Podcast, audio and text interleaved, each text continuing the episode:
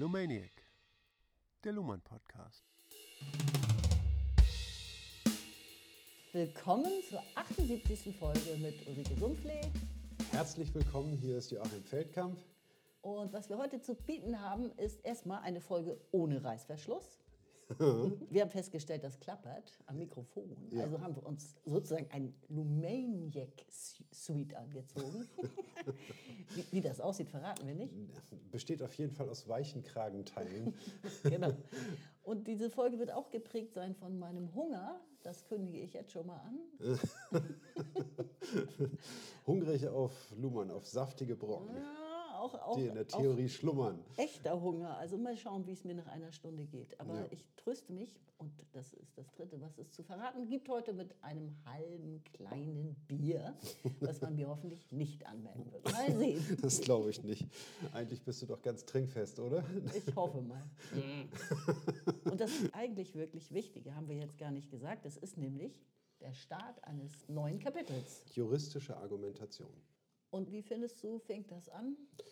Ähm, sehr theoretisch, würde ich sagen. ne? Ganz was Neues. Ja. Juristische Argumentation, also das, was man, was man bemüht, um eine Entscheidung zu finden in einem Gericht. Ne? Das ist das Zentrum des Rechtssystems und dort wird argumentiert, um die Entscheidung zu finden. Das ist das Wesentliche, was dort passiert.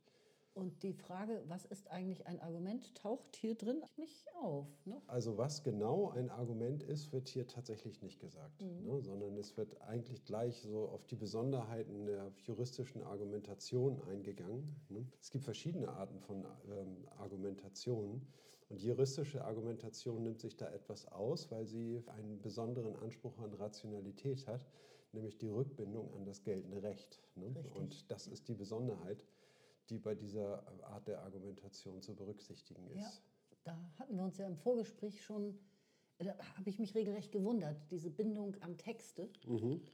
Da hattest du gesagt, das ist in der Politik ja ganz anders. Ja. Das äh, wabert mir noch im Kopf rum, weil ich das immer noch nicht ganz verstehe. Natürlich kennen wir alle die Debatten im Bundestag oder im Forum mündlich, Ja. aber die Gesetzgebung wird da ja nicht live vor Kameras gemacht. Ja. Also da, letzten Endes beziehen die sich auch auf Texte.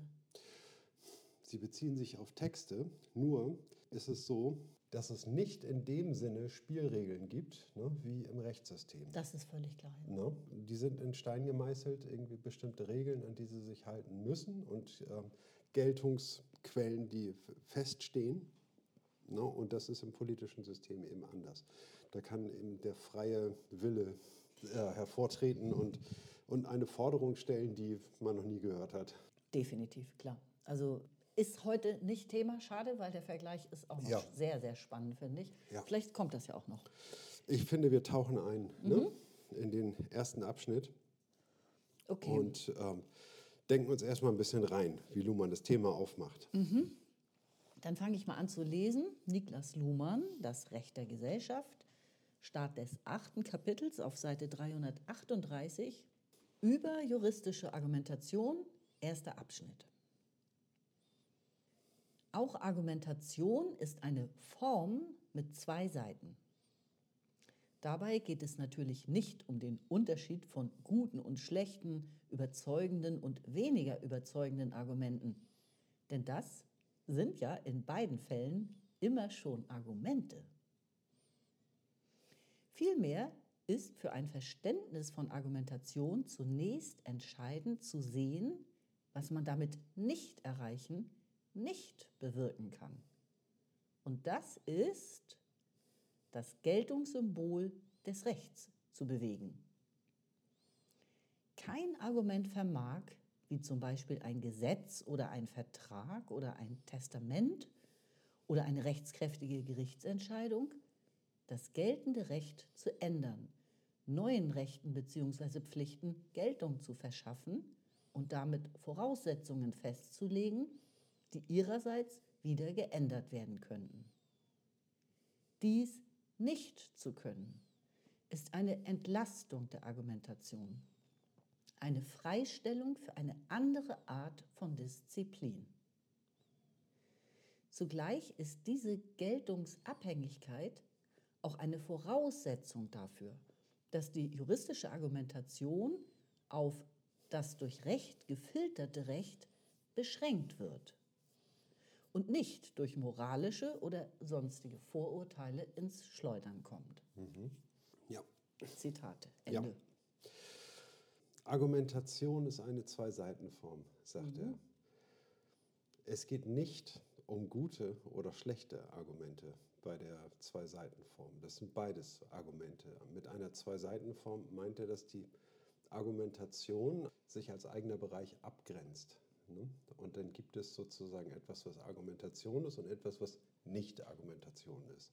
Ja. Ne? Ja. Es geht um die Frage der Herstellung von Geltung, aber in einem anderen Sinne als die Geltung von Gesetzen, an die man sich zu halten hat, die Geltung an äh, Verfahrensregeln, an die man sich zu halten hat. Ne? Es geht darum, ähm, Geltung herzustellen in Verbindung mit einem Fall und man zitiert Quellen, nämlich aus Gesetzen oder aus Texten und zieht Parallelen zu dem aktuell diskutierten Fall ne, stellt sozusagen äh, diesen Fall auf Grundlage dieses Gesetzes her und argumentiert damit, dass in diesem Fall so und so zu entscheiden ist.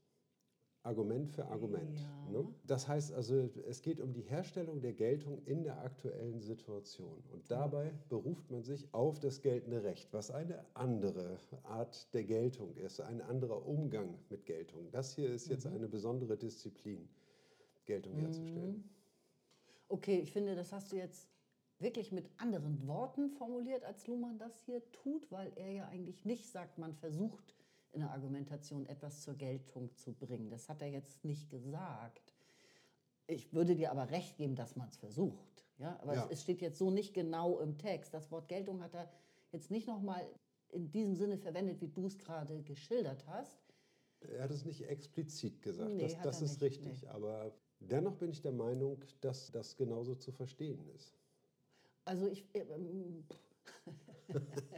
ich, ich finde überhaupt nicht, dass du Unrecht hast. Ich finde nur, dass das ähm, eben, wie gesagt, nicht genau hier von ihm so gesagt wurde und dass er vor allem auch noch mal herausstellen wollte, das geltende Recht schränkt ja ein, wie man argumentieren kann, den Modus, die Art und Weise.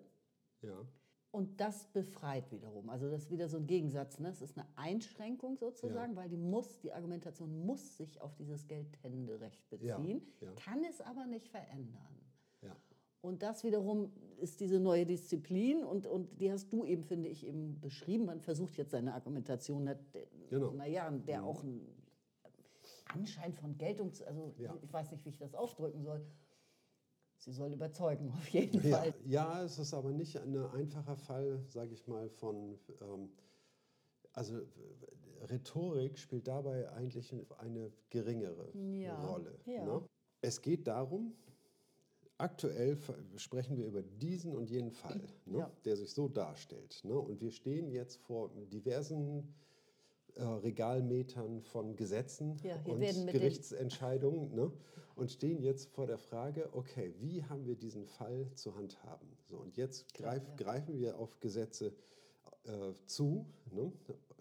zitieren sie herbei und bilden unseren Fall darauf ab. Ne? Mhm. Wir müssen irgendwie das in Kommunikation bringen, in den Prozess bringen. Ne? Darüber muss verhandelt werden. Mhm. Also ne? das, was gilt, wird als Argument eingebracht. Ne? Das, die Geltung selbst Ja. ist ein Argument. Genau. Schon mal. Ja, Also aber nur ein Argument, mit dem man es versuchen kann, weil man noch immer noch nicht weiß, was dabei richtig, herauskommt. richtig, genau. Ne? Es kann, kann alternative Argumentationen geben. Ne? Der Fall kann sich für den Verteidiger total anders darstellen ne? und er zieht völlig andere Parallelen und andere Schlüsse und bewertet dann entsprechend den Fall auch ganz anders. Ne? Und dann muss man abwägen irgendwie. Ne? Ist das richtig argumentiert? Ist es erstmal stimmig? Ne? Man untersucht genau die Argumente der Gegenseite und versucht herauszufinden, ob das richtig angewendet wurde oder ob Ja. es ja, Widersprüche gibt ne? bei der Anwendung dieses Gesetzes auf jeden Fall. Ne? Ja. Okay. Gut, aber ich meine, festhalten kann man jetzt ja nochmal, der allererste Absatz hier Ja. hält erstmal fest, was kann Argumentation nicht? Ja. Und das ist ja auch typisch Luhmannesk, Das finde ich gut, dass du das jetzt. ähm, ne, dass er eben nicht mit dem anfängt, was findet man oder was wird gesagt oder was, wird, was passiert, sondern was passiert nicht, was wird nicht gesagt, was ist nicht möglich. Mhm. Immer diese Leerstellen zu betonen, sich erstmal klarzumachen, was damit gar nicht möglich ist. ja. Ne, Also man kann es nur versuchen, man kann darauf hinwirken, etwas zu verändern in Zukunft, aber man kann nicht das geltende Recht verändern. Das kann man nicht. Das ist invariabel. Das erzeugt, also vor Gericht kann man es nicht. Man kann im Nachhinein, kann man sozusagen da Briefe schreiben und eine Kommunikation anfangen, ne, dass das, äh, dieses und jenes Gesetz ja überarbeitet werden muss irgendwie oder neu interpretiert werden muss, ne, weil de- der und der Fall ist aufgetreten und äh, ein, man will damit in Revision gehen, aber vorher muss mal diese Diskussion getriggert werden. Ne. Das kann aber nicht im Gerichtsverfahren geschehen, Ja. sondern im Gerichtsverfahren gelten die Gesetze, die sind in Stein gemeißelt. Ne? Und klar. Mhm. das ist natürlich für die juristische Argumentation eine gute Situation, weil dann f- braucht man das nicht mehr in Frage zu stellen. ne? Mhm. absolut, Das ja. gilt dann. Ja, ne? das ist sehr bequem, also in Anführungszeichen. In Anführungszeichen so. Ne? Das heißt also, wenn, jetzt kann man es nicht mehr ändern ne? und äh, davon müssen wir ausgehen. Ja, da lässt sich nichts verschieben. Das ist die Befreiung der Argumentation und das beschleunigt die Argumentation und vereinfacht es, ne? dass diese Frage gar nicht gestellt werden kann. Super. Dann gleiten wir in den zweiten Absatz hinüber. Ja. Du liest, ne? Ähm, ich lese vor auf Seite 338, etwa ab der Mitte.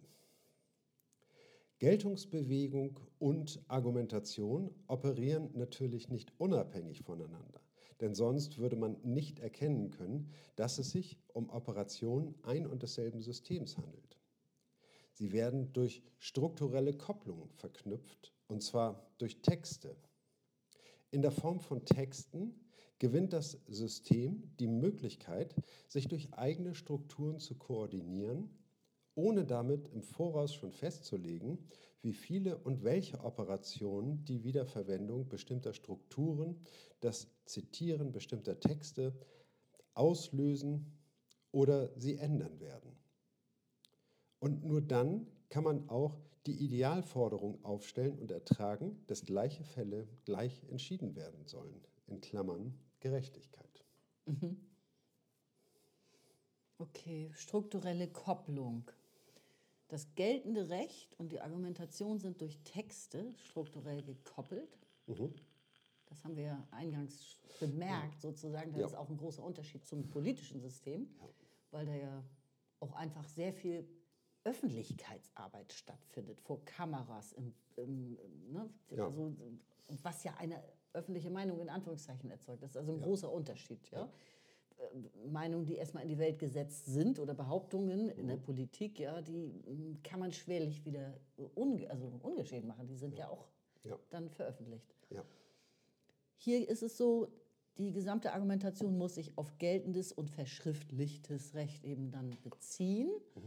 Und äh, unter struktureller Kopplung verstehen wir. Zum einen, der Ges Gesetzestext kann nicht wissen in dem Moment, in dem er entsteht, wann später ein Jurist in welcher Situation darauf zurückgreifen wird, welche Stelle vielleicht zitiert werden wird, womöglich Karriere macht, Ja. also immer wieder zitiert wird, so ein Passus, eine Passage oder ein Keyword, wie wir heute sagen würden. Also all das ist unvorhersehbar, wenn der schriftliche Gesetzestext jetzt zum Beispiel im politischen System entsteht. Es ist eine Verschriftlichung und, diese, und dieses Entstehen dieses Textes, des geltenden Rechts, ist eben durch Kommunikation verknüpft Ja. mit der Argumentation, die das wann auch immer in der Zukunft mal wieder aufgreift. Ja. Das ist diese strukturelle Kopplung. Ja. Die, Kom die Kommunikation bezieht sich dann ja aufeinander. Das ist strukturelle Kopplung. Genau. Man könnte sagen, es sind zwei unterschiedliche Disziplinen. Es geht einmal um die ähm, Geltungsbewegung ne? und das findet zwar im Wesentlichen, also die Geltung wird ja durch Gesetze, sage ich mal, geregelt, die vom Gesetzgeber, also von der Politik gemacht werden, nicht vom Rechtssystem. Aber die ganzen äh, Verfahrensregeln, die das äh, Gericht verwendet, und verschiebt das Richterrecht, was erforderlich ist, ne, um in der Praxis, um praxistauglich zu sein. Ne. Diese Geltungsbewegung findet, sag ich mal, in einem anderen, in einer anderen Disziplin statt. Ne. Von da aus, ne, das wird ja auch kommuniziert. Zunächst mal Kommunikation im Sinne, er sagt was, sie sagt was. Ne? Und Ja. man geht aufeinander ein, knüpft aneinander an. Am Ende findet man eine Einigung ne? und bringt etwas zu Papier. Und das Papier wird ausgetauscht, es wird Kritik geübt und äh, es wird verfeinert, aber später wird es dann veröffentlicht. Ne? Und dann steht, ist ein Text geschaffen worden. Ne? Und die Verbindung zwischen Geltungsbewegung und der Argumentation, die dann im Gericht stattfindet, die ja wiederum eine Kommunikation ist, ne? Das wird über Texte vermittelt. Das heißt also, diese eine Kommunikation, wo es um die Geltungsbewegung geht, schließt nicht an das an, was im Gericht kommuniziert wird, sondern die strukturelle Kopplung läuft über ein anderes Medium.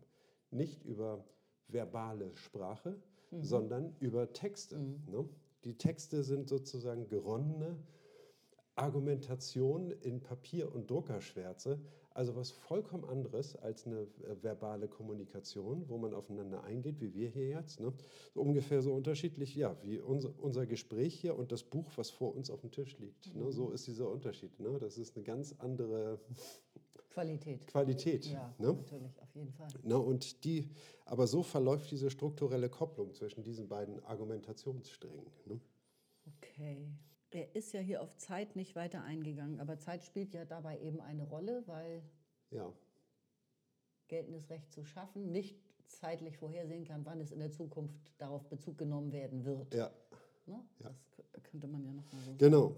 Ne, also wir haben hier, ähm, wenn wir von Texten sprechen, dann sprechen wir von diesen Regalmetern, ne, die alle gleichzeitig vor mir stehen, also eine Simultanpräsenz darstellen. Unsere Argumentation erfolgt aber mit einer Sukzession von Zeitstellen jetzten, ne? also Plural von jetzt. Ja. ne? Sehr kreativ, ja. ist das deine Eigenkreation? Nee, nee, nee, das habe ich irgendwie aus alten Diskussionen, wo wir das häufig, also wo wir viel über Zeit geredet haben, ne, mussten wir dann zu solchen Verlegenheitspluralen greifen. Ne?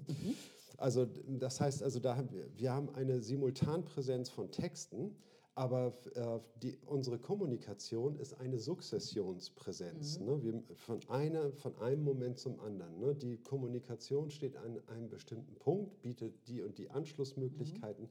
Und dann knüpfen wir daran an, indem wir eine dieser Anschlussmöglichkeiten realisieren und so weiter. Ne? So ist das hier zu verstehen. Ne? Das heißt also, Texte sind eigentlich ein dankbares Medium, weil sie nicht vorgeben, wann sie sich aktualisieren. Genau, Ne? Sie halten Strukturen fest ne? in sich ne? und die man jederzeit reproduzieren kann. Aber wann und wie sie reproduziert werden, das geben diese Texte nicht vor. Ne? Genau, ja, das sagt, Ne? das sagt er hier aus in, dem, Genau. in der Formulierung in der Form von Texten, gewinnt das System die Möglichkeit, sich durch eigene Strukturen zu koordinieren, aber eben ohne im Voraus damit schon festzulegen, wie viele Operationen und welche die Wiederverwendung auslösen werden. Ja. Genau. Okay, ähm, wir können eigentlich, glaube ich, weitermachen, aber ein Gedanke kommt mir jetzt gerade noch. Texte, also das ist die Eigenschaft von Texten aber schlechthin, oder? Du legst eine Hausordnung fest, verzettelst dich mit irgendeiner Formulierung oder so und später kommt das Böse auf dich zurück zum Beispiel. Hast, hast irgendwas so ungünstig, so blöd formuliert oder in einem Arbeitsvertrag, in einem Ja. Wirtschaftsvertrag und so weiter. Also in Text, Texte bergen immer grundsätzlich diese Gefahr, dass Ja. sie interpretiert werden in Zukunft von weiß man nicht wem, Ja. wie weiß man auch nicht, welcher Begriff. Also das bleibt ja immer grundsätzlich die, die Brisanz sozusagen bei Ja. Texten, ne? dass man nicht weiß, was aus denen mal gemacht wird. Genau. Der Autor kann nicht widersprechen. Ne? Und man ist beim Lesen der Texte natürlich darum bemüht zu verstehen, was der, was der Autor sagen wollte. Welche Intention ihm bei der Interpretation sollte das zugrunde gelegt werden, mit welcher Intention das geschrieben Ja, wurde. Ne? Und dann, ähm, dass das richtig verstanden wird. Die So, das- berühmte Frage, ne? was Ja. hat sich der Gesetzgeber dabei gedacht? Ja, aber unter der Voraussetzung, dass der Verfasser nicht widersprechen kann. Das heißt also, dass wir interpretieren. Ne? Das heißt, dass wir ihm einen Sinn, den er ihm vor Augen stand, unterstellen. Dann lese ich jetzt weiter, ne? Ich bitte drum. Ja. Schon weil sie den Bezug der Argumentation zur Geltung des Rechts vermitteln, haben Texte und besonders Gesetzestexte in ihrem normalen oder fachspezifischen Sinn eine überragende Bedeutung für die juristische Argumentation. Texte ermöglichen eine vereinfachte Selbstbeobachtung. Im normalen Entscheidungsgang beobachtet sich das System nicht als System in einer Umwelt, sondern als Ansammlung aufeinander verweisender Rechtstexte. Die Juristen nennen bekanntlich auch das ein System. Neuerdings, das ist jetzt 30 Jahre her, ja, neuerdings spricht man etwas lockerer von Intertextualität. Was als Text in Betracht kommt, wird durch diese Funktion der Repräsentation des Systems im System geregelt.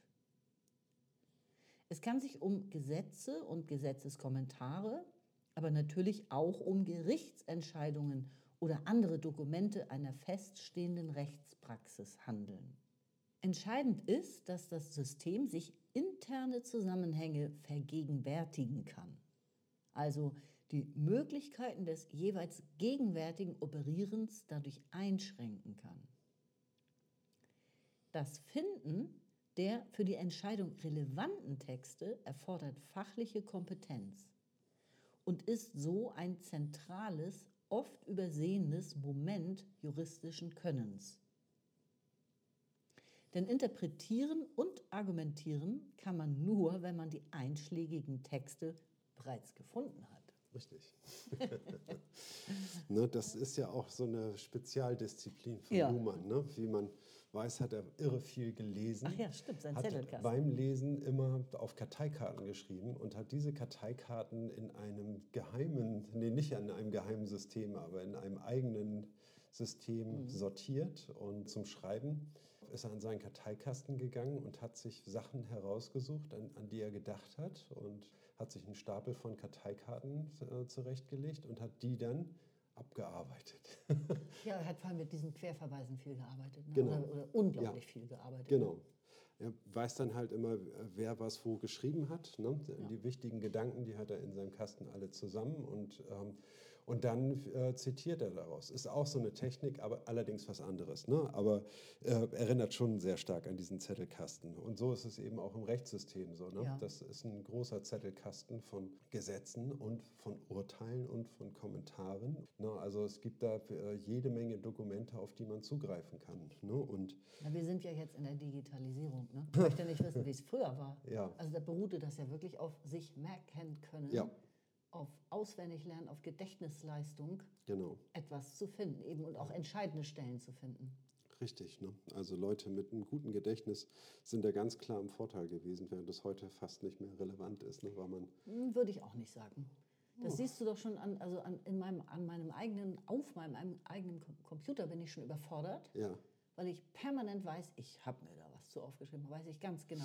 Und Naja. dann suche ich anscheinend doch, meinetwegen fünf Jahre später, nach einem Keyword, was ich damals anscheinend nicht benutzt habe. ja, Ne? Also Ja. ich meine, Verschlagwortung gut. und Wiederfinden ja. ist immer noch eine Herausforderung, Na klar, aber heute kann man das durch, wenn man sich sehr gut mit Suchmaschinen und Suchalgorithmen auskennt, ne, dann äh, kann man diese Schwäche, dass man sich, die Dinge immer nicht merken kann, ähm, die kann man dadurch sehr gut kompensieren, Ja. indem man das auslagert halt. Ne? Ja. Will ich nur so sagen, also das tatsächlich hat sich da einiges geändert, aber grundsätzlich hat sich eigentlich nichts geändert. Ne?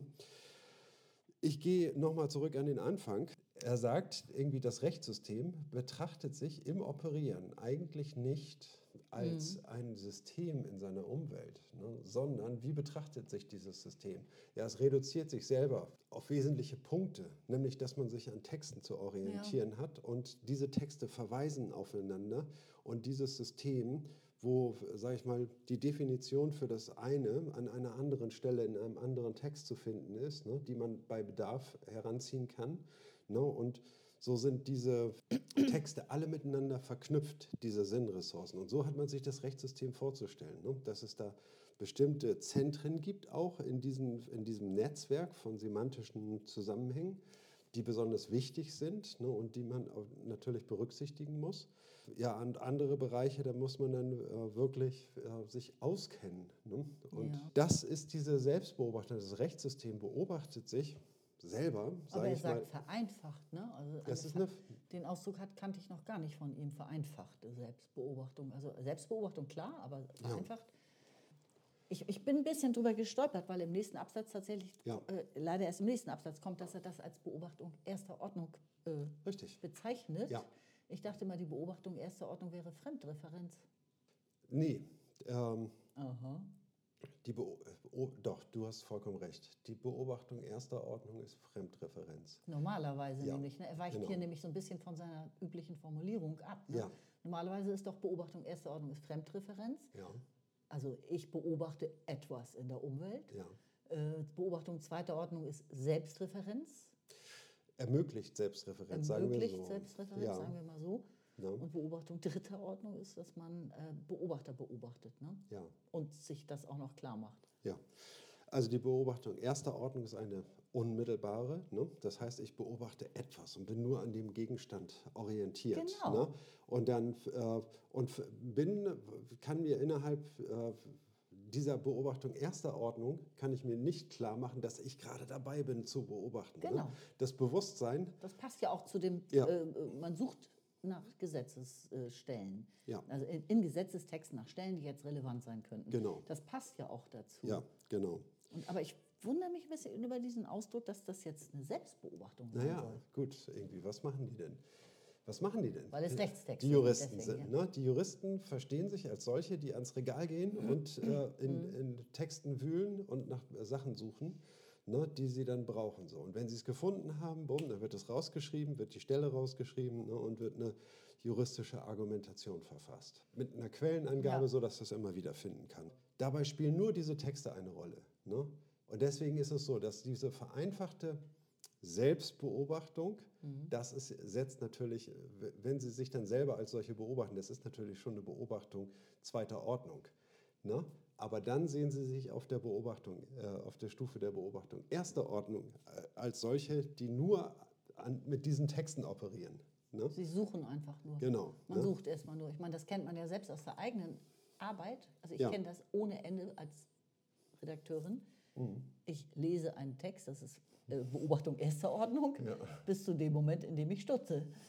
Und dann setzt wohl die Beobachtung zweiter Ordnung ein. Also das ist ganz klar. Ja, ja, genau. also erstmal orientiert man sich nur an dem, was man da sieht. Das ist irgendwie die Umwelt sozusagen. Und dann kommen die, ich, wir greifen jetzt vorweg, aber dann kommen ja sozusagen die Zweifel und die eigenen Gedanken ins Spiel. Kannst du dich an den Hauptmann von Köpenick erinnern? Ja, wo, er gefragt hat, wo man ihn gefragt hat, was er denn die letzten Jahre so gemacht hat. Ne? Und dann, er war ja im Gefängnis ne? und hat da viel, äh, ja, diese Gefängnisarbeit machen müssen, irgendwie Fußmatten knüpfen. Mhm. Ne? Und dann sagt er, was hast du denn gemacht? Und so antwortet er, Fußmatte. ne, das heißt, er war sozusagen, bei dieser Art der Selbstbeobachtung hat er sich als eingesehen, Mhm. der eine Fußmatte ja, war. Ne, also da ging alles nur um Fußmatten. So hat er sich dann wahrscheinlich auch gefühlt. Ne? Also auf jeden Fall ist das eine, äh, wäre dann die Beobachtung erster Ordnung. Zweiter Ordnung heißt, ich beobachte von einem höheren Standpunkt und dann sehe ich irgendwie, aha, das, die Beobachtung ist eine Zwei-Seiten-Form. Ne? Es gibt das Beobachtete und den Beobachteten. Nee, den Beobachtenden. Richtig, ja. Ne? Das heißt also, es, der Beobachter wird immer vorausgesetzt und das Beobachtete irgendwie, ne, das stellt dann eine Zwei-Seiten-Form auf einer höheren Ebene der Betrachtung. Das setzt eine Selbstbeobachtung voraus, Richtig. um das thematisieren zu können. Deswegen kommt die Selbstreferenz Mhm. äh, da ins Spiel. Das ist richtig, ne? aber eben genauso gut auch das, äh, auch das, das Fremdreferenzielle wird dann eben auch, Mhm. äh, Ist auch da drin, ja. Mhm. ist auch darin enthalten. Ne? Deswegen kann man das nicht so eindeutig sagen, ne? dass die Beobachtung zweiter Ordnung selbstreferenziell ist. Ne? Okay. So, ne? Sondern das ist darin mit enthalten, ja. Das ist ein, äh, genau der, der hälftige Aspekt. Okay. Ja. Okay. Ja. Gut. Er sagt nochmal, äh, welche Texte lesen Sie eigentlich, um mal was ganz Sachliches vielleicht kurz abzuhandeln. Ja. Es sind eben nicht nur Gesetzestexte, sondern es sind auch äh, Gerichtsentscheidungen. Ne? Richtig. Ja, ja. Oder Richterrecht, Genau. was wir öfter schon hatten. Die sind ja jetzt. sehr wichtig. Ne? Gleiche Fälle müssen gleich entschieden werden. Also müssen wir gucken, was die anderen Richter da machen, Mhm. ne? was die entschieden haben. Ne? Und dann im Zweifel mich daran orientieren. Ne? Nicht im Zweifel, sondern nur so kann ich mein Urteil begründen, indem ich mich auf so etwas berufe. Mhm. Ne? Okay. Dieses Vergegenwärtigen, ne? Mhm. das heißt also, ne, dass man diese Simultanpräsenz von Texten verarbeitet in einer Art und Weise, dass man sie in eine Sukzession bringen muss. Man vergegenwärtigt sie, Mhm. man verzeitlicht sie. Ne? Das heißt also, man muss einzelne Sachen da herauspicken und kann dadurch die Möglichkeiten eingrenzen, wie die Kommunikation weiter verläuft. So, ne? Mhm. Das heißt, indem ich das eingrenze, bestimme ich, wie die weitere Kommunikation verläuft. Mhm. Das ist ne? ja genau das, was wir gerade beide machen. Ja, genau. ne? Und so, so funktioniert das. So wird, sage ich mal, äh, wird wieder ein Prozess aus diesen Texten, ne? indem man Ja. darauf zugreift und daran anknüpft. Genau, und den kann man auch stark manipulieren. Zum Ja. Beispiel manipuliere ich dich jetzt in diese Richtung, dass wir einfach weiterlesen. Mehr Text einfach, ne? In anderen Texten irgendwie, wo du dann wieder mehr dazu sagen kannst. Gar nicht wahr? Okay, das Finden von Text erfordert fachliche Kompetenz. Ne? Das haben wir aber gesagt, weil wir darauf eingegangen sind, dass das früher schwieriger war als heute. Mhm. Klar haben wir das, haben wir das gestreift. Ne? Aber das ist eine Fähigkeit, sag ich mal, die stark betont werden. Weil damit, also wenn wir irgendwas finden, dann kann es sein, dass wir dann damit aus dem Rennen geworfen werden. Ne? Also es geht darum, das Richtige, das Gute zu finden. Absolut, klar. Ja. Also es ist immer die Frage, wie soll man auf Texte zugreifen? Luhmann hat ja auch eine ganz eigene Technik. Ne? Er macht ja ganz wenig Überschriften und wenn man dann so ein Buch aufklappt und guckt, ich gucke mir mal die Kapitel an ne? und man kennt das von wissenschaftlichen Arbeiten, dass die viele Überschriften haben ne? und dass man dann ganz genau findet, die Stelle finden kann, auf die man zugreifen möchte. Hat man bei Luhmann kaum eine Chance. Ne? Stattdessen bietet er ein Sachregister hinten an ne? und sagt irgendwie, ja, Das ist aber ganz gut, das Sachregister, finde ich. Ja. Ich habe mich da manchmal schon entlang gehangelt. ja, ja, ja. Ich meine, es ist anstrengend. ne? Dann hast du dann Argumentation, Doppelpunkt und dann oh, 17 Quellen. Oder, also das nervt schon auch ein bisschen, dann rumblättern zu müssen. Aber das hat er, ähm, das hat er, das ist gut, finde ich, das Sachregister. Ja, kann man mitarbeiten, habe ich auch festgestellt. Ne? Und nur, äh, ich wollte diesen abstrakten Punkt irgendwie, ne, dass man die Art und Weise, wie man auf Texte zugreifen kann, ne, sind eben dann auch durch solche Mechanismen reguliert ne, und man hat dann kaum andere Möglichkeiten. Ne? Man muss sich gut auskennen ne? und man muss auch ein gutes Gespür dafür haben, wann man sich mit etwas zufrieden geben kann ne? und, und die Folgen richtig einschätzen kann, die das hat, wenn man das einbringt in die Diskussion. Ne? Na klar, ja. Jetzt können wir aber weitermachen. Jetzt können wir weitermachen, Claro. Ich lese vor, das ist Seite 339, die letzten beiden Zeilen und dann geht es weiter auf 340. Als Beobachtung erster Ordnung in der Nische des Rechtssystems könnte man sagen, also Beobachtung erster Ordnung gewinnen die Operationen des Rechtssystems durch Texte die relative Sicherheit, Fälle richtig zu entscheiden oder auch nur richtig Rechtsauskunft zu geben, beziehungsweise juristisch klug, jurisprudent zu disponieren. Man lässt sich durch die Vorstellung leiten, das Recht in der textbestimmten Form gegebener Normen richtig anzuwenden. Dabei, also richtig, ne, das Wort richtig spielt dabei eine große Rolle. Dabei gilt das geltende Recht als ausreichender Grund in seinem Sinne zu entscheiden. Der Wortsinn des Textes genügt. Was als Interpretation läuft, wird dann verstanden als eine Nachrationalisierung des Textes oder auch als Einlösung der Prämisse, der Gesetzgeber selbst habe rational entschieden. Ältere Interpretationslehren waren davon ausgegangen, dass der Text beim Interpretieren identisch bleibt. Und noch heute liest man, inter, liest man Anführungszeichen oben, Interpretation versteht sich als Verdeutlichung desselben in anderen Zeichen. Anführungszeichen zu. Allerdings ist die Identität der Textgrundlage selbst bereits eine Sache der Interpretation. Sofern man sich nicht mit reinen Materialisationen begnügt. Deshalb wird heute Interpretation eher verstanden als Produktion neuer Texte anhand alter Texte, als Erweiterung der Textgrundlage, wobei der Ausgangstext dann nur noch als Referenz dient. In jedem Falle ist Interpretation das Herstellen von mehr Text. Okay.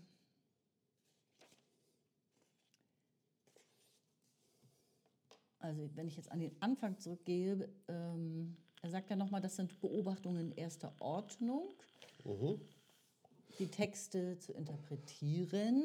Ja. Und es ist auf jeden Fall schon mal jurisprudent, also juristisch klug, das zu tun, weil man auf diese Weise Auskünfte erteilen kann und letzten Endes ja auch entscheiden kann. Also a- anders geht es schon mal gar nicht. Es ist auf jeden Fall schon mal klug, das so zu machen, sich an Texte zu halten und sie zu interpretieren.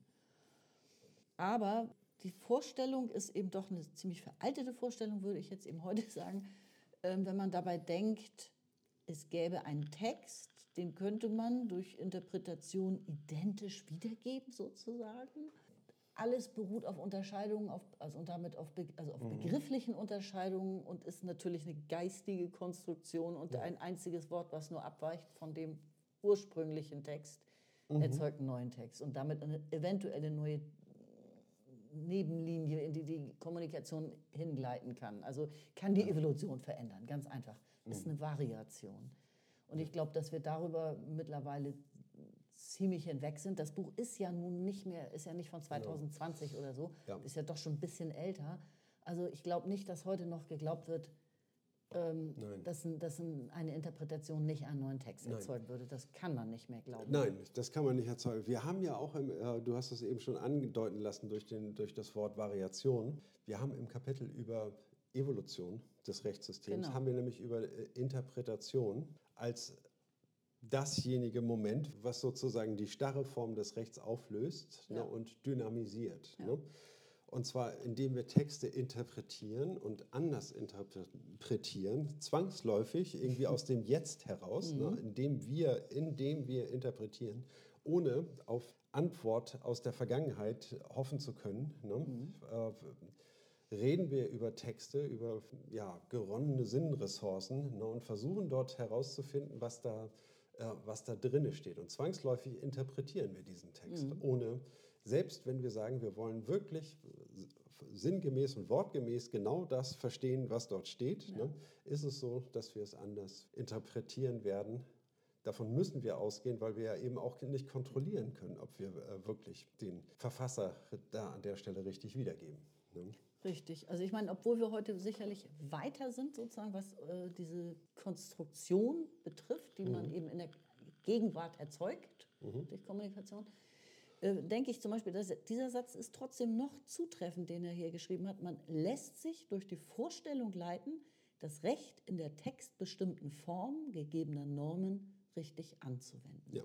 Ich glaube, das ist trotzdem gültig. Das ist zeitlos gültig, wenn wir das hier formulieren. Ja, Diese ja. Vorstellung existiert natürlich auch heute noch. Ich gucke ins Grundgesetz, äh, gucke mir irgendeinen Artikel da an und denke, hm, was, wie ist das jetzt gemeint? Und das steht doch der und der Begriff. Genau.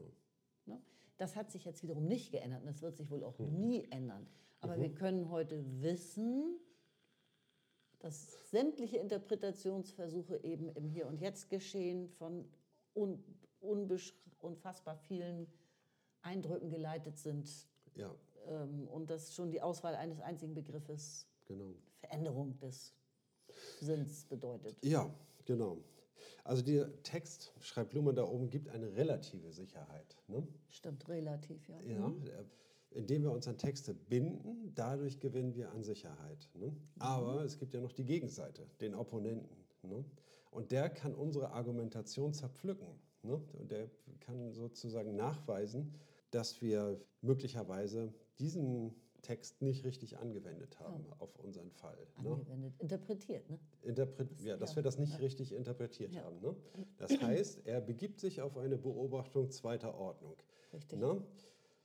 Sieht seinen Opponenten beim Lesen des Textes und stellt fest, dass er beim Lesen des Textes diesen und jenen Fehler gemacht hat. Ist das nicht eine Beobachtung dritter Ordnung, wenn man einen Beobachter beobachtet? Nee, das wäre zweiter Ordnung. Ne? Das wäre sozusagen Beobachtung erster Ordnung wäre, wenn ich Texte lese. Ne? Ne? Und dann Beobachtung zweiter Ordnung ist, wenn ich mich oder jemand anders beim Lesen des Textes beobachte. Na gut. Und ähm, Ich will mich nicht um zwei, Stufe 2 oder 3 prügeln. ich verstehe komplett, was gemeint ist, aber ich komme trotzdem mit der Begrifflichkeit zweiter, dritter Ordnung, komme ich immer Ist mal auch- wieder durcheinander. Ist ganz leicht irgendwie. Man muss immer wieder sich selber beobachten. Ne? Ich beobachte die Katze. Ne? Ich beobachte mich dabei, wie ich die Katze beobachte. Ja. Ne? Oder ich beobachte das Beobachten der Katze, um das neutral Ja. zu formulieren. Ja. Und ich beobachte das Beobachten des Beobachtens einer Katze. Das heißt also, das wäre Nummer drei. Also das heißt, es ist, äh, ich beobachte eine verdächtige Person, ich beobachte den Kommissar beim Beobachten einer verdächtigen äh, Person. Ne? Das wäre dann ähm, jetzt kommst du auch durcheinander. nein, nein. Also wenn ich den Kommiss der, Beobacht, äh, der Kommissar beobachtet eine verdächtige Person, das wäre schon Beobachtung zweiter Ordnung. Und was ist jetzt Beobachtung dritter Ordnung? Wenn ich den Kommissar beobachte beim Beobachten einer verdächtigen das Person. habe ich doch gesagt. Ja, das aber ist doch ganz einfach eigentlich. Ich find, Na, also so potenzieren sich diese Beobachtungen. absolut, ne? natürlich, klar. Und dann man da braucht kann ja halt- noch ein Beobachter kommen, hinzukommen, der den Kommissar beim Beobachten des, oh, und du weißt schon, Ja, ja, ja. beim Beobachten des Beobachtens, des Beobachters beobachtet. Oh. Es äh, gibt ähm, da Ja. eine gewisse, äh, Marcel Proust sagt man, ne? der hat irgendwie so stark sein Selbst, seine Selbstbeobachtung potenziert, dass er manchmal bis zu neun verschiedene Ichs innerhalb derselben Sinnkonstruktion verändert. Ne? Okay. Also. Aber ja, so ist das mit den Beobachtungen potenzierter Ordnung. Kommen wir zurück, ja. Ja, ich habe auch mindestens noch zwei Begriffe, auf die ich gehen möchte. Ja, bitte. Also nehme ich zum Beispiel einfach mal den Begriff Identität. Ne? Ja.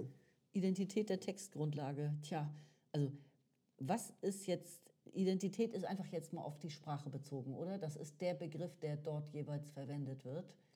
Die Identität des Textes, eines Gesetzestextes, ist invariabel. Die ist Ja. ja nicht mehr zu ändern. Ob, wenn da jetzt steht, die Würde des Menschen ist unantastbar, das kann nicht Ja. ausgetauscht werden. Das ist der, jetzt Ja. mit Identität in diesem. Fall wohl gemeint, oder? Mehr noch. Ne? Nicht nur, dass der Text fixiert ist, im Buch steht und sich auch nicht mehr ändern lässt, ne? sondern es ist auch äh, damit gemeint, dass, der, dass auch die Sinnressourcen auf eine feste Art und Weise miteinander verknüpft sind und dass das nicht variiert werden darf, sollte. Ja, aber ne? das ist ja unmöglich. Das ist unmöglich, genau. Ne? Und diese Unmöglichkeit, das, das wissen wir heute. Genau, ne? das ist jetzt eben Ne, die Paradoxie man- sozusagen Ja. eigentlich auch, ne, die verborgen ist. Genau. An die man früher aber geglaubt hat. Wenn da steht Freiheit, dann war das mit bestimmten Re- Sinnressourcen äh, verknüpft. Genau. Oder Würde und also zum Beispiel nicht für Sklaven gültig oder was auch immer. Ja. Die Sinnressourcen waren so und so verknüpft und Ja. das wissen wir heute, das ist gerade der St- Streit anfällig. Genau. Ne? Und die Relevanzen haben sich ja auch völlig verschoben. So, ne? Während damals Begriffe ähm, wie ähm, objektive Erkenntnis Ja, und genau. so, ne? die waren irgendwie voll am Vogue, das war super modern und so. Ne? Und dann heute sagen wir ja, äh, objektive Erkenntnis ist das alte Modell, irgendwie ne? wissen wir, dass es nicht geht. Ne? Ja, das führt ja genau zu dem zweiten Begriff, auf den ich noch wollte, Rational, Rationalität sozusagen. Ja. Er sagt dir, was als Interpretation läuft, wird verstanden als eine quasi Nachrationalisierung des Textes. Ja. Ich möchte gerne nicken und sagen, ich mache auch nichts anderes sozusagen, wenn ich rede. Äh, natürlich versucht man irgendwie rational zu argumentieren und zu sein, aber wir wissen auch, dass es eine Systemrationalität letzten Endes ist Ja. die Rationalität, was das Rechtssystem unter Rationalität versteht, ist natürlich was anderes als der Bürger auf der Straße oder jemand im Wirtschaftssystem oder im, Ja. im Kultursystem oder so. Ich weiß nicht, ob wir innerhalb äh, des Podcasts oder außerhalb des Podcasts darüber gesprochen haben, aber die Intention des Sprechers ne, oder des Verfassers irgendwie ne, spielt bei der Interpretation von Texten eine wesentliche Rolle, ob er dieses oder jenes gemeint hat. Ne. Das simuliert aber nur eine Referenz ne, und rekonstruiert ja, eine, eine Rationalität auch durch Interpretation. Ne. Man hat ja keine andere Chance. Ne. Genau, also man kommt eigentlich immer auf dieselben Punkte zurück, dass es alles Storytelling ist letzten Endes von Systemen, hochgradige, hochgradige Fiktionen, die aber eben streitanfällig sind. Die Begrifflichkeiten, die Unterscheidungen, die jeweils ausgewählt werden, hätten Ja. anders ausgewählt werden können, sind mit Sinnressourcen verknüpft, die auch dann zum Beispiel historisch verknüpft sind oder eben verknüpft sind mit der zugrunde liegenden Differenzierungsform der Gesellschaft, Ständegesellschaft, was anderes, Ja. Sklavenhaltergesellschaft, was anderes und so weiter. Also da, damit gar nicht ausgedrückte, nicht mit erwähnte Hintergründe sind damit ja verbunden, die Ja. in dem Wort nicht drinstecken. Ja, richtig. Heute ist man bei der Interpretation einen völlig anderen Weg gegangen und sagte ganz pragmatisch, es ist die Produktion neuer Texte anhand von alten Texten. Ne? Das ist die schwächste Formulierung, die es da gibt, ne? die ähm, sagt, Interpretation ist so zu verstehen. Es werden neue Texte produziert, ne? die aktualisieren einen Sinn, den, den sie in alten Texten finden, aber Ja. das ist ein aktualisierter Sinn, neu textualisiert Richtig. Erneut wiederum interpretationsbedürftig irgendwie und äh, stellt sich dafür bereit, später wieder in neuen Texten herbeizitiert Ja. zu werden. Ne? Gefällt mir aber eigentlich ganz gut, das alles ein bisschen relativer zu sehen. Ja. Diese ganzen Zusammenhänge mitzusehen. Genau, ne? dieser, Ich bin ganz froh, dass es so gekommen ist. genau, deswegen ist diese äh, maximal weiche Formulierung auch erforderlich, ne? um das, was dort passiert, zu verdeutlichen. ne? Mhm. Und es, es wäre falsch, irgendwie an solchen Begriffen wie Identität der Textgrundlage Genau. festzuhalten. Ne? Weil, was soll das denn heißen, ne? wenn wir diese Argumente bereits kennen, was Interpretation mit Texten macht? Ne? Ich wäre jetzt durch mit diesem Absatz. Gut, dann wärst du auch, glaube ich, dran, irgendwie den nächsten. Okay. Dann lese ich weiter, Seite 340 unten. Beide Versionen, das Invariantsetzen und das Erweitern und Neugestalten des Textes in anderen Texten, können auf der Ebene der Beobachtung erster Ordnung durchgeführt werden. Zur Argumentation kommt es erst auf der Ebene der Beobachtung zweiter Ordnung. Dann nämlich, wenn die Frage auftaucht, wie der Text in der Kommunikation zu handhaben sei. Erst auf der Ebene der Beobachtung zweiter Ordnung kommt es zur Aufstellung von Regeln, wie Texte seien nicht rein wörtlich, sondern sinngemäß zu verstehen. Dann beobachtet man sich oder andere beim Lesen des Textes und stößt auf Zweifel. Anlass dazu ist zumeist, dass die am Text gefundene Entscheidung zu unbefriedigenden Ergebnissen führt. Sei es die eigenen Interessen nicht hinreichend durchsetzt, sei es Folgen hat, die gewollt zu haben man dem Textverfasser nicht ernsthaft unterstellen kann. Dann muss man angesichts mehrerer Möglichkeiten nach einer überzeugenden Begründung suchen. Man muss die Ratio finden, die Entscheidungsregel, die dem Text zugrunde, liegt, und diese begründen. Ja, also Argumentation ist, ähm, ein Argument ist nicht an Beobachtung zweiter Ordnung geknüpft, aber eine Argumentation. Ne? Das heißt also, wir haben einander widersprechende Argumente ne? und arbeiten dann uns aneinander ab. Ne? Und ein Argument zu zitieren, ne, wird durch den Anlass gestiftet, dass dieses Argument für mich günstig ist. Ne? Ja. Das bedeutet aber für den anderen, dass es für ihn ungünstig ist. Ja. Ne? Also müssen diese Argumente wechselseitig bearbeitet werden. Ne? Also am Ende ist es so, es gibt sieben Pro-Argumente, neun Kontra-Argumente. Dabei sind äh, zwei von diesen Kontra-Argumenten ziemlich schwach. Also das ist eine sehr ausgeglichene Lage. Alles auf einen und denselben Sachverhalt bezogen, meinst Auf du? gerade, einen ne? und denselben Ja. Sachverhalt behoben. Ja. So, ne? Und jetzt geht es ähm, darum, wenn diese Argumente erstmal auf dem Tisch liegen, die zu entkräften. Mhm. Ne? Das heißt also, wenn, dass man äh, bei diesem und jenem Argument sagen kann, irgendwie, das hat er falsch angesetzt, er hat das so verstanden, aber aus dem Dokument sowieso geht hervor, dass der Verfasser das gemeint hat und nicht so, wie er das versteht. Ne? Also ist dieses Argument nicht gültig. Bums, ein Argument raus. Ne? dann hat er nur noch acht Argumente und zwei schwache dabei. Ne? Und, und so geht es weiter. Ja. Ne? Und so versucht man durch gegenseitige Beobachtung, wie der eine seine Argumente herbei zitiert und begründet. Mhm. Ne? Die, diese Begründung ne, versucht man dann zu entkräften. Richtig. Das Argument selbst ja, nicht, ist weniger, ne? das ist die Begründung. Ne? Ja, Warum genau. das Argument überhaupt eingeführt werden Ja, darf oder eben nicht dürfte. ja. Die, auf die Begründung kommt es an. So ein Argument besteht ja immer aus einer These und einer Begründung. Ne? Ja. Und zwar, jetzt habe ich nur so ein Beispiel aus dem nicht-juristischen Kontext. Ne? Also wenn es um die Frage geht, irgendwie meinetwegen Elternabend, ne? sollte man den Kindern gestatten, äh, neben der Schule noch einen Job zu machen, Geld zu verdienen. Kann man sagen, ja, Kontraargument. Nebenjob kostet Zeit, irgendwie die, die Schüler dafür brauchen, ihre Hausaufgaben zu machen und sie werden am Ende des Tages sehr erschöpft und das Leben würde ihnen auch keinen Spaß so machen ne? und so weiter. So könnte man argumentieren. Und die Hausaufgaben werden halt schlecht erledigt und die Schule leidet darunter. Also sollte man ihnen das nicht erlauben. Ne? Aber auf der anderen Seite muss man sagen, ja, es ist ja die Ausbildung der Schüler, irgendwie steht ja im Vordergrund. Und es ist ja nun zweifelsohne sehr wichtig, dass auch die Schüler schon in jungen Jahren den Umgang mit Geld lernen und langfristige Ziele zu verfolgen. Ne? Und wenn sie einen Job machen können, dann können sie sparen und sich ihren größeren Wunsch erfüllen. Ganz aus eigener Kraft. Und es wird sich mit Stolz erfüllen und sie haben dabei auch eine wichtige Lektion erlernt. So könnte man auch argumentieren. So, ne? Hat man dann äh, Pro- und Kontraargumente. Ne? Und das heißt also, der eine geht von der These aus, es ist gut, dass Schüler neben der äh, Schule einen Nebenjob machen können und der andere von der These, Ja. es ist schlecht. Ne? So, und dann, äh, das sind die Thesen und dann folgt darauf die Begründung. Ja. Ja. Und dann kann man an den, Begrü- an den Begründungen kann man sich dann abarbeiten. Mhm. Ne? Und Abwägen. ja, Ja.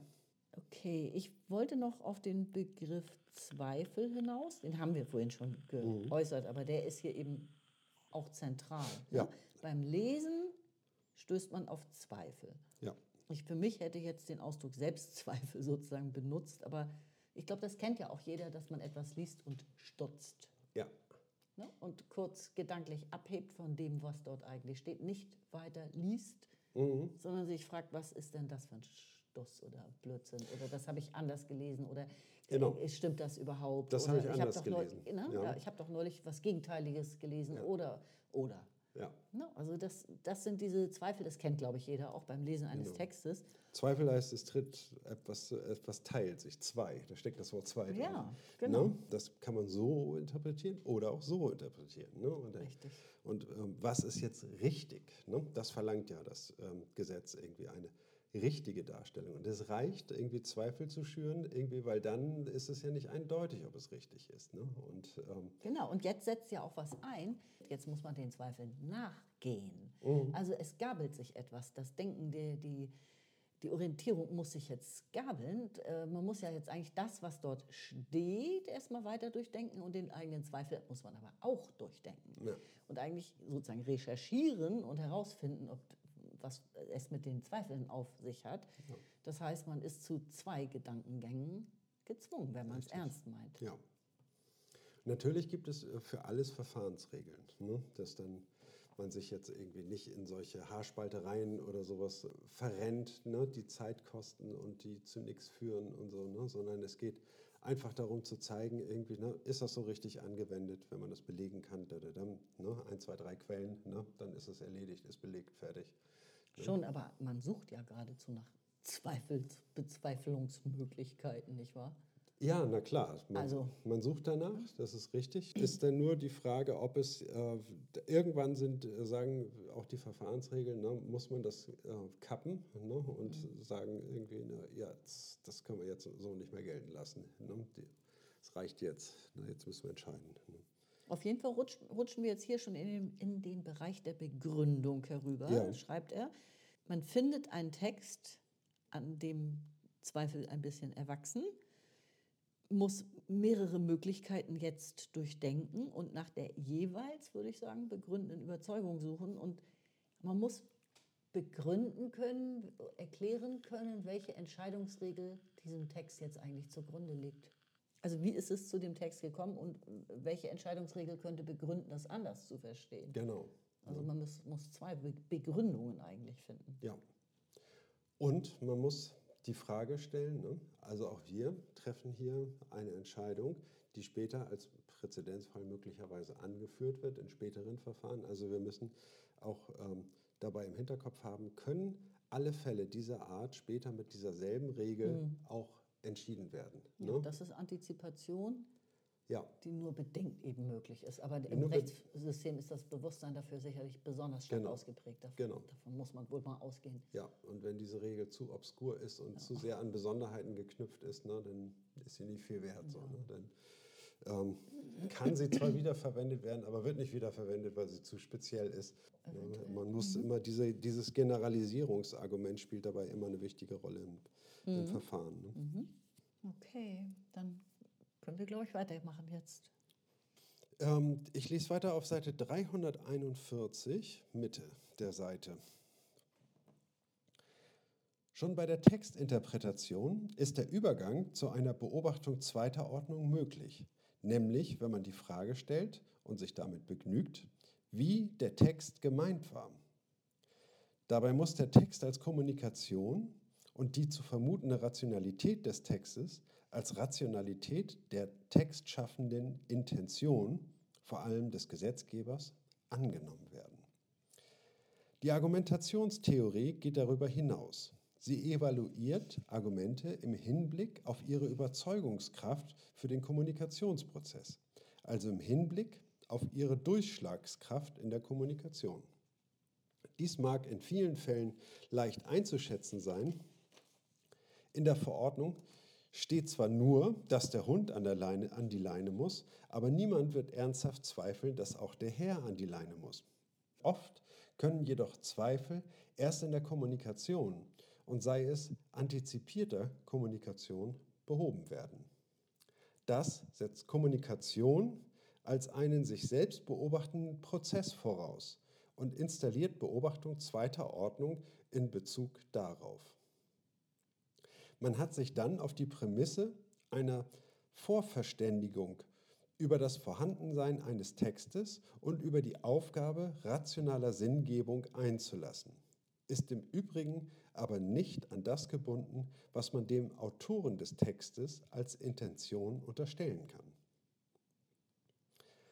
Das Argumentieren mit der Intention des Gesetzgebers bleibt möglich, wird aber eine Argumentationsform unter anderem. Mhm.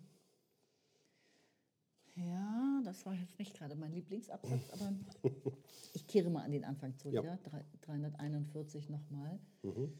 Ähm, also äh, wichtig finde ich, dass er hier sagt, schon wenn man einen Text interpretiert, ist selbstverständlich Beobachtung zweiter Ordnung möglich. Mhm. Na, ich finde, er rudert so ein kleines bisschen zurück. Am Anfang habe ich eben so verstanden, Texte interpretieren ist gleich Beobachtung erster Ordnung. Und hier sagt er jetzt natürlich auch schon beim Interpretieren ist Beobachtung zweiter Ordnung möglich. Ja. Er sagt möglich. Aber ja. für mich bedeutet das ehrlich gesagt, ich kann mir das gar nicht anders vorstellen in der Praxis, als dass das eine einzige Beobachtung zweiter Ordnung ist. Weil wozu lese ich denn einen Rechtstext, wenn ich nicht die ganze Zeit nach Stellen suche, die mir Zweifel ermöglichen? Also das naja, ist das doch eigentlich diese, ist ja ganz einfach. diese Suche danach. Ja, du liest einen Text ne? und, und dieser Text ist schwer. Dann sagst du, scheiße, ich verstehe ihn nicht. Dann bist du bei der Beobachtung zweiter Ordnung. Ne? Um das ja, da alleine schon. Ja. Da alleine schon. Ne? Aber du, also die Frage, wie, wie der Text gemeint ist, das tritt natürlich äh, laufend ein. La laufend. Genau, auf, und ne? deswegen ne? bin ich der Meinung, eigentlich ist das fast nur Beobachtung zweiter Ordnung. Das ja. ist, ist meine Ansicht. Ja. Ich habe auch schon ein paar Texte in meinem Leben gelesen oder mein Leben sehr viel damit verbracht. Mhm. Und äh, ich würde das viel eher unterschreiben hier, dass Interpretation, Beobachtung zweiter Ordnung ist, weil sonst braucht man sie nicht, finde ich. Natürlich, genau. Ne? Und das ist, geht darüber hinaus. Ne? Also man plant ja, sie in die Kommunikation einzuführen. Genau. Ne? Und das ist dann ja äh, auch schon eine Beobachtung zweiter Ordnung. Man liest ja nicht nur den Text und lässt sich voll und ganz auf den Text ein, sondern man will diesen Text ja benutzen in der Kommunikation und stellt sozusagen diesen ähm, Aspekt, der auf einer Intention, auf meiner Intention aufbaut, ne, baut ja schon diese äh, Beobachtung zweiter Ordnung vorab mit ein ne, und Ja. lässt sich gar nicht äh, auf, ohne das Denken so. Ne? Intention war jetzt gerade nochmal das Stichwort. Ja. Ähm, also man liest einen Text und dann geht man, kann man davon ausgehen, muss man davon ausgehen. Es gab eine, ich hätte jetzt gesagt Institution, aber egal, also eine ähm, jemand, etwas, ein System oder eine Institution hat den Text geschaffen. Entweder das politische System oder das Rechtssystem in diesem Fall. Ne? Man muss davon ausgehen, dass die Institution eigentlich, die das, äh, den Text geschaffen hat, von einer bestimmten Rationalität und einer bestimmten Intention geleitet war, Ja. Absicht. Ja. Und, und diese Intention bzw. auch Rationalität der Ja. Institution ist jetzt in, auf den Text gleichsam übergegangen. Ja. Davon muss ich ja ausgehen. ja. Ne? Und wenn der Text günstig für mich ist, dann hoffe ich natürlich oder setze das irgendwie voraus, dass derjenige, der diesen Text geschrieben hat, dieselbe Intention hat wie ich, zufällig. Naja, Ne? Und das ist ähm, natürlich nicht unbedingt immer zu erwarten, aber ja, doch. Kommt drauf Naja, an. gut, also auf jeden Fall spielt das dabei äh, eine Rolle irgendwie bei, der, Mhm. bei der Interpretation, bei der Aufnahme. Interpretation spielt immer eine Rolle. Okay. So, und jetzt kommt er ja aber auf Theorie plötzlich und sagt, Ja. es gibt eine Argumentationstheorie. Ja, Und die geht jetzt erstmal darüber hinaus, so von so einer Intention auszugehen Mhm. und von Beobachtung zweiter Ordnung, sondern die ist jetzt plötzlich im Kommunikationsprozess und Mhm. evaluiert das, was dort wirklich stattfindet, weil das kann man ja sozusagen messen. Und zwar, wie kann man es messen? Wird das Argument akzeptiert, nicht akzeptiert? Ja. Ne? ja nein, könnte man sagen, Ja. oder? Also da- das ist relativ einfach beobachtbar. Mhm. Ähm, kam jemand damit weiter oder durch Mhm. oder nicht? Das war wahrscheinlich auch schon vor 30 Jahren mit einer Strichliste Ja. gut beobachtbar. genau. Die einen sind die Mathematiker, die sagen irgendwie, wir ziehen alles aus der Rationalität der Texte, die wir, die wir zitieren. Ne? Und die Argumentationstheorie, die äh, kommt jetzt und sagt irgendwie, ja, die besten Argumente sind eigentlich die, die anderen überzeugen. So, ne? Richtig, und ja. bringen etwas vollkommen anderes rein, ne? was ich, sage Die ich mal, Realität. die Realität, sage ich mal, den, den Prozess der Kommunikation selber Ja. bringen sie ein und sagen, Argumentation besteht ja nicht nur aus der Rationalität der Argumente, sondern wenn das vielleicht schwer zu verstehen ist, ne, dann spielt die Rhetorik wahrscheinlich eine wichtige Rolle. Das kann sein, wenn der andere schlechtere Argumente hat, aber die Leute äh, verstehen das, sind davon gerührt und applaudieren, Ja, dann genau. gewinnt er, obwohl er die schlechten, Argu- schlechteren Argumente hat. ne? Richtig, also deswegen, äh, die Realität setzt jetzt hier sozusagen mal ein, dass Genau. das, was wirklich siegt am Ja. Ende. Ne? Also äh, witzigerweise, reden, er redet jetzt hier von Theorie. Ja. Und gerade die Theorie löst sich eigentlich ein Teil hier von der Theorie und sagt, gucken wir doch mal, was wirklich in der Praxis passiert. Mhm. Ja. ja, Zweifel können oft erst in der Kommunikation behoben werden. Ja. Kommunikation ist ein Prozess, der sich permanent selbst beobachtet. Ne? Ja. Also, weil, hast du vorhin auch gesagt, Beobachtung Ja. findet statt und ähm, die eine Beobachtung schließt an das an, was der andere gerade gesagt hat und so weiter. Also gegenseitige Ja. Beobachtung, gegenseitige Anschlüsse. Genau. Ne? Und diese Stellen liegen natürlich immer offen. Ne? Ich kann immer vor Gericht sagen, dass diese Regel nicht angewendet werden kann, weil er das falsch interpretiert. Ne? Diese Anschlussmöglichkeit ist immer gegeben und kann ich, ich kann immer auf die Beobachtung zweiter äh, Ordnung äh, übergehen Ja. ne? und kann sozusagen dem anderen Fehler unterstellen bei der Begründung. Ne? Und, und angesichts dieser Entwicklung sagt er jetzt hier zum Schluss, natürlich kann man immer noch mit der Intention des Gesetzgebers argumentieren, was sehr viel Mhm. theoretischer ist eben als diese Duelle sozusagen der, der mündlichen Kommunikation. Aber das ist nur noch eine Möglichkeit unter anderem. Mhm. Es ist sozusagen die Karte, die man dann ziehen kann unter anderen Argumenten, dass man plötzlich damit um die Ecke kommt. Wir haben auch in, historisch gesehen haben wir noch ganz andere Geltungsquellen. Der Wille Gottes Ja, oder der Wille des Gesetzgebers, die Intention des Verfassers.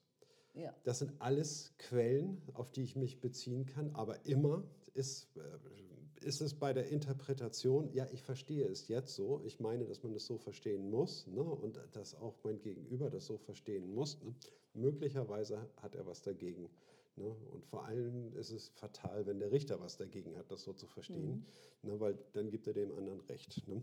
Letztlich ist es so, es geht dann um die Überzeugungskraft der Argumente. Ne? Und zwar in einem, sind wir jetzt eigentlich im Bereich der mündlichen Kommunikation, ja, ne? Ja, Schon auf, stark, ne? auf Ja. jeden Fall. Ne? Ist das jetzt, ist die Argumentation ist ein Kommunikationsprozess. Genau. Den man natürlich auch niederschreiben kann, ist ganz klar, Ja. so, ne? denn wäre in Textform so, ne? aber hier ist ja der Prozess, das Rechtssystem in Das Modus Verfahren, operandi. Ja, Ne? Und vor allem im, im Prozess, im Modus operandi, hat man die Argumente des anderen ja nicht jeweils vorher schon schriftlich liegen. Ne? Ja. Die muss man ja live erleiden. ja, genau. Man, das wäre ja schön, wenn man die vorher schon, schon wüsste. ja. Okay. Und ja, er sagt, den Begriff finde ich schon auch nett. Antizipierte Kommunikation Mhm. gibt es selbstverständlich auch. Also natürlich versucht man, also man kann nicht antizipieren, aber man versucht es Ja. vorauszuberechnen, wie ein, jemand anderes auf ein Argument, auf eine Begründung reagieren könnte. Ja, genau. Ne? Na, man äh, weiß schon, ah, der wird dieses und jenes Argument bringen. Ne? Darauf bereitet man sich vor, ne, um, genau. um ihm dann seinen Einwand irgendwie, um ihm dabei die Füße Mhm. ähm, wegzuziehen. So, ne? Und er kann sich darauf vorbereiten mit antizipierter Kommunikation. Genau. Ja, Jetzt kommt ne? auch die Strategie ins Spiel, könnte man sagen. Also du bringst ein schlechtes Argument, planst voraus, also antizipierst, wie, wie darauf aufbrausend reagiert werden wird Ja. und ziehst dann auf das, was jetzt erwidert wurde, irgendwie das eigentliche Argument erst hervor. Ja. Zum Beispiel. Ja, also genau. so, so Genau, genau, ja. genau. Der Gegner ist schon ermüdet, ne? und dann hebst du dir ganz zum Schluss das, also kurz vor der Entscheidung, ne? kommst du noch mal mit dem richtigen Hammerargument noch mal rüber, so und dann Zum Beispiel, ja. reißt du das Genau. irgendwie, reißt du die Kommunikation an dich. Typische Tricks. Genau. Ja. Einen Absatz noch? Soll ich weitermachen? Ja, d- Äh, lies ruhig weiter. Okay. Seite 342, der mittlere Absatz. Die primären Unterscheidungen, mit denen das Recht seine eigenen Verfügungen argumentierend beobachtet und evaluiert, lassen sich, eben wegen dieser Textabhängigkeit, nicht auf eine einzige Formel bringen. Es geht einerseits um Fehler bei der Lektüre von Texten, die geltendes Recht darstellen, und andererseits um Gründe für diese oder jene Interpretation. Fehler und Gründe. Dass es sich bei einer Argumentation nur um den zweiten Fall, nur um Begründungen handeln kann, ist für Juristen schon mit dem Begriff der Argumentation entschieden und bedarf keiner weiteren Überlegung. Für einen Augenblick müssen wir bei dieser Beobachtungsweise verweilen. Denn das, was üblicherweise als Argumentationstheorie firmiert, geht nicht über diese Beobachtungsebene hinaus. Es bemüht sich nur um Qualitätsgewinne auf dieser Ebene. Der Absatz ist jetzt erstmal zu Ende. Eigentlich müsste man weiterlesen, ne? Ja, ein bisschen schon, ja. Denn, um zu wissen, worauf, ähm, worauf man hinaus will. Denn, Dann mach das doch. Äh, Ja, oder ich mache eine kurze Zusammenfassung. Ne? Es geht bei der Argumentation einerseits darum, Fehler bei der Lektüre von Texten, die geltendes Recht darstellen, äh, aufzufinden. Ne? Andererseits um Begründung ne, für diese Ja. oder, oder jene Interpretation. Ne? Und das sind die Momente, sage ich mal, Ja. die in der Argumentation entscheidend sind. Ne? Dass es sich um Begründung handelt, irgendwie ist für jeden Juristen vollkommen klar. Irgendwie, das ist ja schon in dem Begriff der Argumentation enthalten. Ne? Und was ein Fehler ist, kann ja gar kein Argument mehr sein. Ja, Das, das fliegt ja dann völlig raus. ja. Aber ähm, du hast eben gesagt, das würde, würde bei der Argumentation richtig sein. Also ich meine, eine Argumentation, die auf Fehlern aufbaut, so weit kommt es wahrscheinlich gar nicht so oft. Ne? Das ist wahrscheinlich eher im Vorfeld, in der Vorbereitung der Fall, dass man versucht, ja. Fehler zu finden und dann eben Es ist keine Zwei-Seiten-Form. Ne? Es ist ähm, Richtig. so, dass man, wenn ich ein Argument widerlegt habe, ne, dann ist das Widerlegen dieses Argumentes nicht auch schon ein, äh, ein Na. Argument dafür, ne, sondern nur, dass es das Ent Argument entkräftet. Ne? Ach so, ich dachte, du meinst, Fehler, Fehler sind nicht das Gegenteil von, Von äh, Gründen. Von Gründen. Genau, Ne, also das eine hat eigentlich ehrlich gesagt gar nichts mit dem anderen zu tun. richtig. Ne, das sind zwei eigene Formen, aber da, darum geht es gleich noch. Ja. Ne? Nee, es geht da, darum, Referenzen zu schaffen, ne, die stehen. Und diese Argumente, die sind dann, äh, wenn die im Raum sind und deren Geltung anerkannt ist, ne, so, dann sieht es schon so aus, irgendwie, als wenn wir gewinnen oder verlieren. Ne? Das weiß man dann schon, ne, weil diese Referenz fixiert ist. Ne? Und die Argumentationstheorie, ja, bleibt auf der Ebene dieser Betrachtung haften. Das, was wir an Argumentationstheorie äh, kennen, äh, ich, Damals jedenfalls. Ich sage jetzt mal Damals. damals. damals Ich, ich ja. habe nämlich auch noch mal ein bisschen recherchiert später. Aber Ich we- weiß nicht, also ich, äh, wir, Argumentationstheorie ist mir leider nicht so ganz geläufig. Wir haben irgendwie so ein bisschen über, über äh, Stephen Tulmin was gehört und haben da so verschiedene Aspekte beleuchtet. Ehrlich gesagt weiß ich nicht, ob Tulmin überhaupt juristische Argumentation angefasst hat. Ne? Aber die Argumentationstheorie, von der Luhmann hier spricht, die befasst sich auf jeden Fall nur damit, ähm, diese Technik zu verfeinern, Fehler in der Argumentation aufzuspüren und sie darzustellen ne? und äh, Argumente auf diese Art und Weise zurückzuweisen und Begründungen zu äh, gut zu fundieren und zu zeigen, wie es richtig geht, wie man es macht und so. Ne? Und das, damit beschäftigt sich die Argumentationstheorie. jedenfalls damals. Ich finde, dass man das tatsächlich. Äh, wir werden sicherlich noch einen zweiten Teil zu diesem ersten Abschnitt machen müssen, aber ähm, da, da hat sich schon ein bisschen was getan mittlerweile. Gut. Ne? Soweit ich weiß. Ähm, und dann lese ich weiter im Text, ja? Auf den ersten Blick fällt auf, dass es sich um ein qualitatives Dual handelt, ähnlich wie Lust, Gründe und Unlust, Fehler. Dabei geht es nicht um eine symmetrische Umtauschrelation, in der man eine Seite durch die bloße Negation der jeweils anderen erzeugen könnte. Die Vermeidung von Fehlern ist noch keine gute Begründung. Und gute Begründungen können, auch wenn man das weniger gern zugestehen wird, sehr wohl logische Fehler enthalten. Jede Komponente dieses Duals ist ihrerseits wieder eine Form des Beobachtens, das heißt eine Unterscheidung von Beobachten, Beobachtetem und Beobachtenden. Das wird man für den Fall von Fehlern rasch einsehen. Hier kann man fehlerhaftes, fehlerfreies Argumentieren unterscheiden und Fehler dann entweder in Verstößen gegen die Logik oder in Tatsachenvoraussetzungen sehen, die sich als unhaltbar erweisen. Da hier und nur hier Logik als Fehlerüberwachungsinstrument eine Rolle spielt, enthält die Beschreibung der Unterscheidung von Gründen und Fehlern als qualitatives, unreduzierbares Dual implizit zugleich eine Aussage über die Rolle der Logik im juristischen Argumentieren. Sie kann weder zur Begründung von Entscheidungen verwendet werden, noch ist sie aus diesem Grunde ohne Bedeutung. Sie hat eine andere Funktion, bezieht sich auf eine andere Form. Okay. Also wofür braucht man die Unterscheidung von fe äh, fehlerfreier und fehlerhafter äh, Argumentation, um die Logik in die Argumentation überhaupt hereinzubringen? Das ist ein Fehlerüberwachungsinstrument. Ja, Eigentlich geht es hierbei nämlich um logisches Argumentieren. Ist die Argumentation logisch Ja. hergeleitet oder nicht? Ja.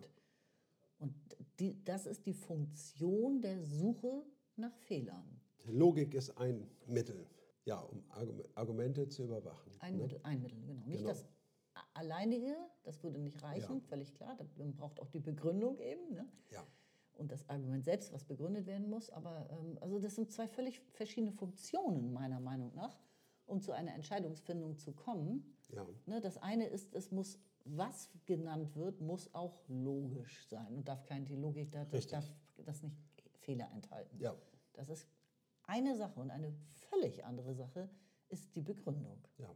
Richtig. Ne? Das eine hat jetzt erstmal gar nichts mit dem anderen zu tun und das kann nicht gegenseitig ausgetauscht werden. Es ist kein Äquivalent, es ist keine symmetrische Umtauschrelation vorhanden. Also Fehler, ne, die Abwesenheit von Fehlern macht ein Argument noch nicht zu einem guten Argument. Irgendwie, ne? Das ist also das Argument kann echt schwach sein. Ist zwar logisch richtig, aber bedeutet im Grunde genommen gar nichts. Ne? Und auf der anderen Seite kann ein richtig gutes Argument kann logische Fehler enthalten. Zumindest muss man äh, sagen, Logik ist ein Mittel, was hier Verwendung findet.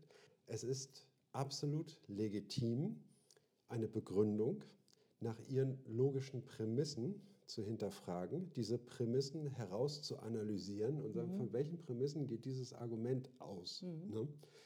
Muss man die Logik überhaupt erstmal in Anschlag bringen, ne, um diese Vorgehensweise äh, zu legitimieren. So, ne? Und die ist legitim.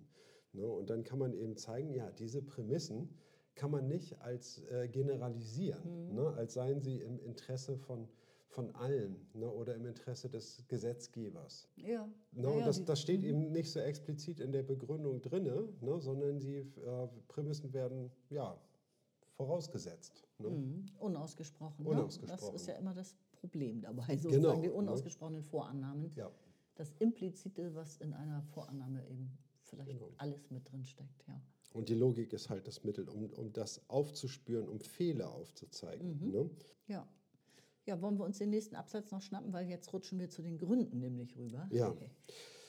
Um das anzuteasern, weil das würde, ansonsten würden wir mit den Gründen ja wahrscheinlich im nächsten Teil weitermachen. Genau, dann machen wir mit dem nächsten Absatz auch Schluss für heute, würde ich sagen. Ne? Aber äh, jetzt gehen wir da erstmal rein. Und wer ist dran, den vorzulesen? Das bist du, Ulrike. Genau, und nachdem wir jetzt von Fehlern gesprochen haben, kommt er jetzt zu Gründen. Mhm. Schwieriger ist es, zu Aussagen über Gründe zu kommen, wenn man auch hier nach einer Form mit zwei Seiten fragt. Was ist die andere Seite eines Grundes? Ein Ungrund, der Ungrund? Ein Bersch. Kann man die Grenze der Form überhaupt überschreiten und ins Grundlose gelangen, um sich dann dort aufzuhalten? Oder ist diese andere Seite nichts weiter als ein Reflexionswert, der es dem, der ihn bezeichnet, ermöglicht, die Kontingenz aller Begründungen oder sogar die Unbegründbarkeit des Begründens also die Paradoxie des Begründens zu reflektieren. Und wenn es so wäre, hätte diese Form des Beobachtens erster Ordnung als Angabe von Gründen nicht den Nachteil, das Argumentieren zu schnell mit dem eigenen Paradox zu konfrontieren? Zu schnell? fragt er. Oha.